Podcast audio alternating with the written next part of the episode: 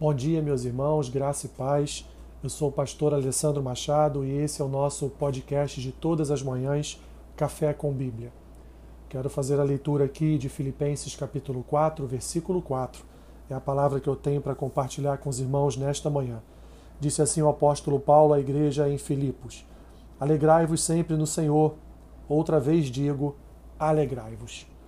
Ao escrever aos Filipenses uma de suas epístolas da prisão, o apóstolo Paulo descreve a sua alegria com esta igreja.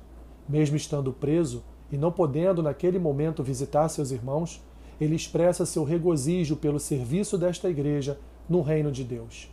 As adversidades não apagaram a alegria do seu coração, a alegria de ver a obra de Deus avançar, inclusive no seu próprio local de prisão, onde todos davam testemunho da fidelidade e do amor de Paulo pelo Senhor.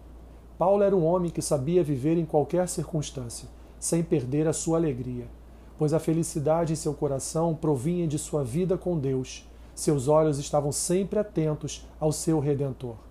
Nada, nem mesmo o fato de estar preso, desanimava o apóstolo. O Senhor era o seu fôlego de vida, a sua alegria. O que ele queria era servir ao Senhor, independente das circunstâncias. Os perigos da vida não distraíam ele no seu chamado.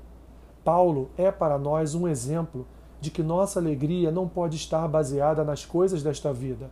Aqui, meus irmãos, tudo passa, tudo é temporário, mas a alegria no Senhor é o que nos mantém de pé todos os dias. Saber que um dia seremos conduzidos à eternidade com o Pai, com o Filho e com o Espírito Santo deve ser um motivo de alegria para os nossos corações. Portanto, alegrai-vos sempre no Senhor alegrai-vos. Obrigado, Senhor, por mais esse dia de vida. Que hoje seja, ó Deus, a tua alegria esteja em nossos corações, como um registro da tua salvação, da tua graça e do teu amor por nós. Lança fora todo o desânimo, toda a tristeza, que a história do apóstolo Paulo sirva para nós como um exemplo.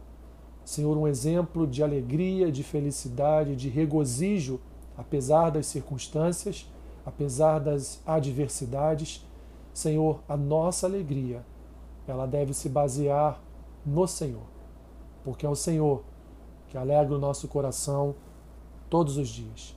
Abençoe cada um dos meus irmãos e irmãs nesta nova manhã, neste novo dia, que eles recebam a alegria do Senhor em suas vidas. Em nome de Jesus Cristo. Amém. Que Deus te abençoe rica e abundantemente.